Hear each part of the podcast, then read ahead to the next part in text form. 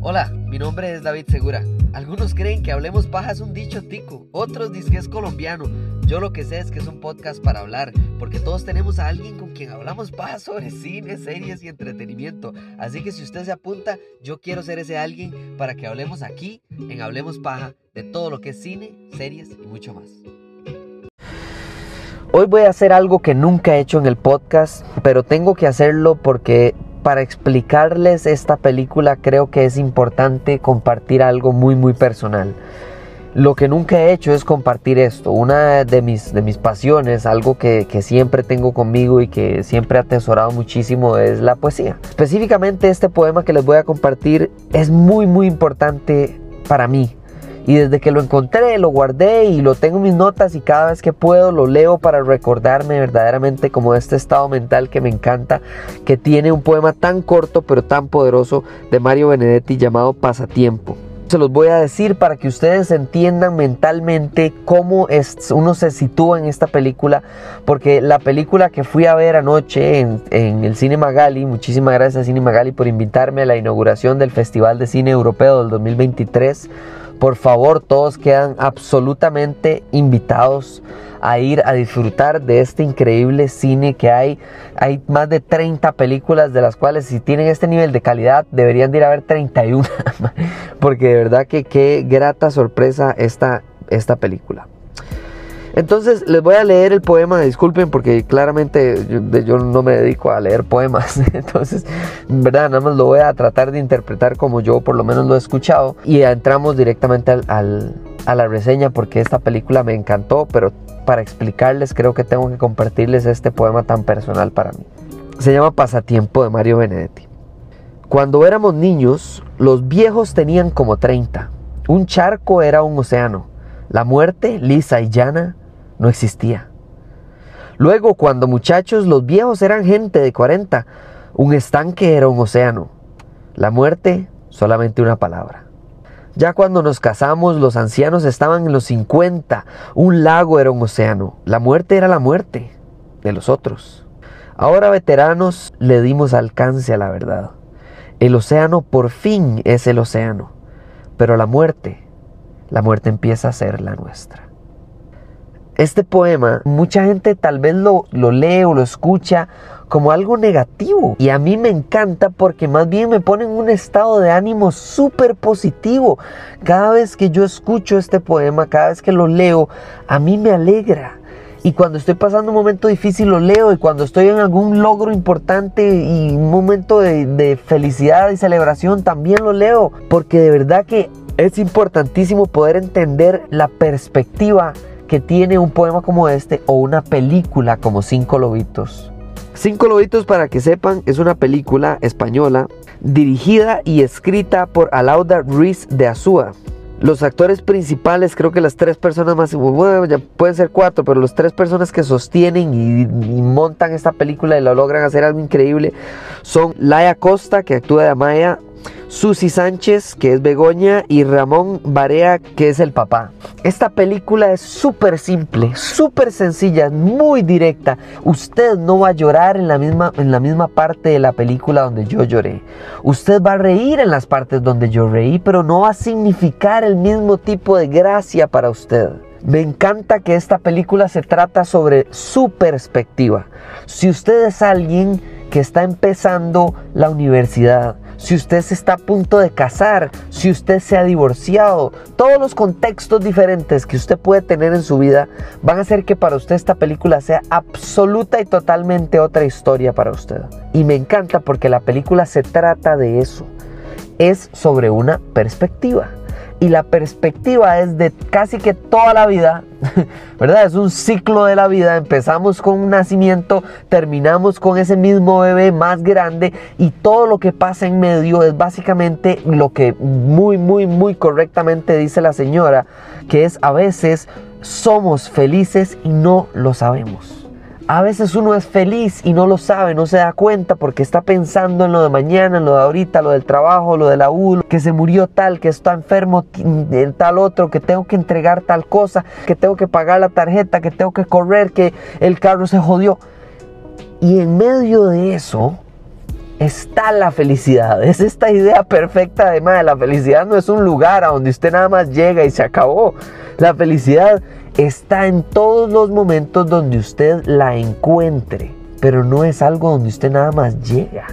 Sencillamente le voy a explicar la película. Se trata sobre una mamá que tiene su primera hija y está con su novio y está con su papá y su mamá y de eso se trata, de cómo enfrentar ese primer nacimiento, ese primer nieto, ese primer hijo, esa primera relación que tiene un hijo, que viven separados, después juntos, que cómo decidir si viven separados. Es la complejidad de la cotidianidad, es lo que encanta esta película.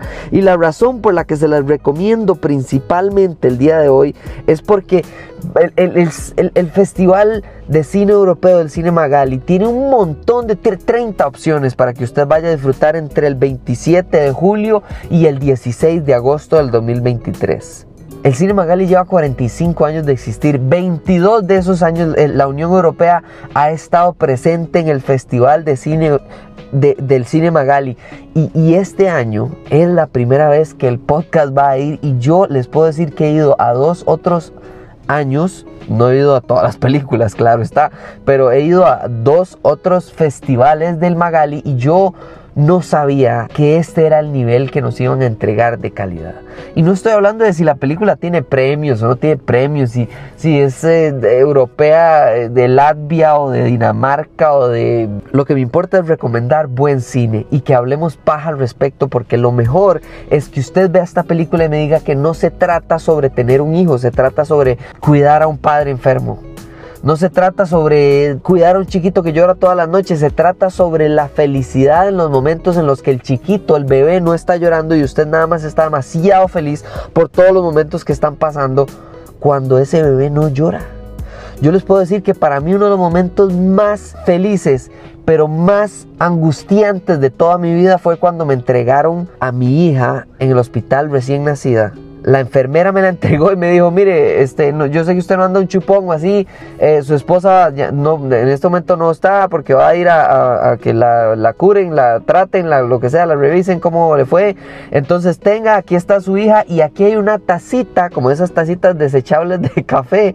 Si ella llora, dele leche con esto. Y me dieron una tacita de esas de café y leche en polvo. Yo ni sabía hacer esa leche ni menos iba a saber darle a la chiquita, a la recién nacida, leche en una tacita desechable que yo lo que pensaba es, madre, si le doy con esto la ahogo. O sea, ¿cómo hago para que no se le meta por la nariz? ¿Usted ha visto el tamaño de la boca de un recién nacido? Está loco. Entonces... yo les puedo decir que yo vi esta película desde el punto de vista de un papá. Otras personas perfectamente pueden ver esta película desde el punto de vista de alguien que tiene un papá enfermo, más bien desde el punto de vista de ser un hijo, o desde el punto de vista de ser un papá, pero que ya es mucho mayor y tiene nietos y entonces es esta emoción de entender, cuidar al nieto, pero hasta dónde yo ayudo y hasta dónde no ayudo y a dónde es el límite. Hay un montón de complejidades en la cotidianidad que muestra esta película que para todos va a encontrar algo que a usted le encante. Y lo que me faltó, que para mí, por supuesto que es música, probablemente a usted le hubiera sobrado, porque lo mejor de esta película es que es tan universal que es difícil que alguien no encuentre un punto en común para disfrutar. Yo les recomiendo esta película muchísimo pero no por la razón por la que me encantó a mí, a usted les va a gustar. No por la razón por la que a mí me encanta ese poema de, de Mario Benedetti, significa que Mario Benedetti sea un poema, sea un, o sea, que ese poema sea para usted. Tal vez a usted le pareció una barrabasada que dije en este podcast que absolutamente no tiene nada que ver con la película. Bueno, le estoy diciendo que esa disonancia, esa diferencia de opinión, es lo que esta película explota para ser tan, tan buena. Yo, en mi opinión, si la hubiera mejorado con música. No necesariamente ahí como ponerle música popular, bueno, no, no. Nada más como creo que la, la composición de la escena, la directora lo hace increíble cada toma que ella hace. Yo digo, ¿cómo hizo para que un bebé casi que prácticamente que recién nacido básicamente que vea la cámara, se ríe hacia la cámara, llore específicamente de una manera, o sea, porque yo le puedo decir como alguien que ha cuidado a un bebé que llora recién nacido, que hay llantos muy diferentes y hay un llanto que la madre dice, ah, es que es llanto de hambre y yo, sí, efectivamente, ¿cómo hicieron? Esta bebé es mágica. Entonces, de nuevo, la atención al detalle de esta película es muy, muy bueno. Me hubiera faltado un poquito de música, totalmente que me hace falta la música porque para mí es parte fundamental de mi manera de interactuar con el cine, pero tal vez para ustedes eso más bien hubiera sobrado y por eso le invito a que vaya no solo a esta película, sino que al Festival de Cine Europeo del Cine Magali. Muchísimas gracias por escuchar este episodio tan raro, pero así de raro, de verdad que me siento muy orgulloso de haber ido a esta inauguración, de haber sido invitado como parte del podcast, gracias a que ustedes están escuchando este episodio y todos los demás que he sacado. Muchísimas, pero muchísimas gracias por apoyarme, porque gracias a eso fui a esta inauguración. Ya saben, nos hablamos en la próxima que yo vaya a otra de las películas del el festival. Créanme que esta no va a ser ni la primera ni la última que voy a ir a ver al Magali y menos de este increíble festival de cine europeo. Entonces, muchísimas gracias. Ojalá me escriban a Hablemos Paja CR si van a ir al, festival, cuál película fueron a ver, para yo estar al tanto y preguntarles qué tal, cómo les fue. Y la verdad es que me interesa muchísimo. Ojalá puedan ir y disfrutar de este festival. Muchísimas gracias por escucharlo, por apoyarme, por compartirlo y nos hablamos en la próxima. Chao.